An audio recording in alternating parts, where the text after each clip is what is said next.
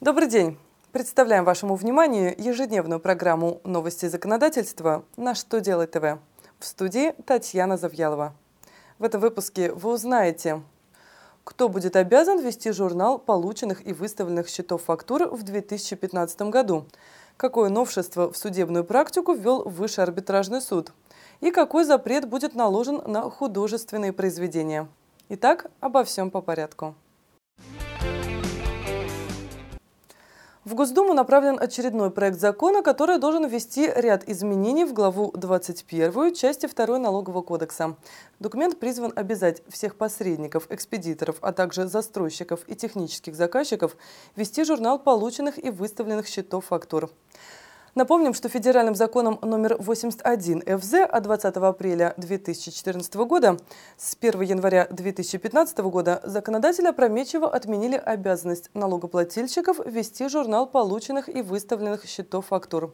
Такая обязанность осталась только у неплательщиков этого налога, являющихся посредниками.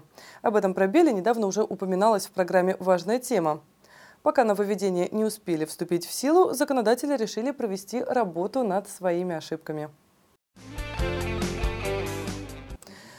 Высший арбитражный суд России принял постановление, в котором пояснил отдельные вопросы, касающиеся получения взыскателем денежных сумм за ненадлежащее исполнение решений судебных органов. Наибольший интерес в документе вызывает тезис о том, что истец может получить компенсацию в виде денежной выплаты, если ответчик игнорировал решение суда по неденежному требованию. Данный вывод является новацией для российской судебной практики. Сумма денежной компенсации в каждом конкретном случае будет определяться судом, исходя из принципов справедливости, соразмерности и недопустимости извлечения выгоды из незаконного или недобросовестного поведения. Также в постановлении высшие судьи указали способы определения компенсации. Она может быть взыскана единовременно в фиксированной сумме, может начисляться периодически или путем установления прогрессивной шкалы.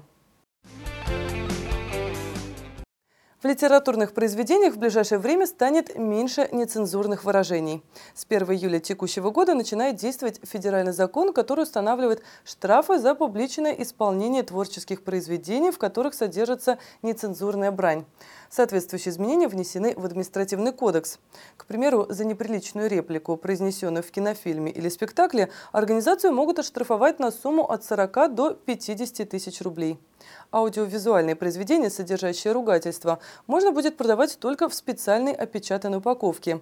При этом на ней должна быть предупреждающая надпись «Содержит нецензурную брань». Нарушение этого требования также будет караться штрафом. На этом у меня все. Задавайте ваши вопросы в комментариях к видео на сайте «Что делает ТВ». В студии была Татьяна Завьялова. Я благодарю вас за внимание и до встречи завтра.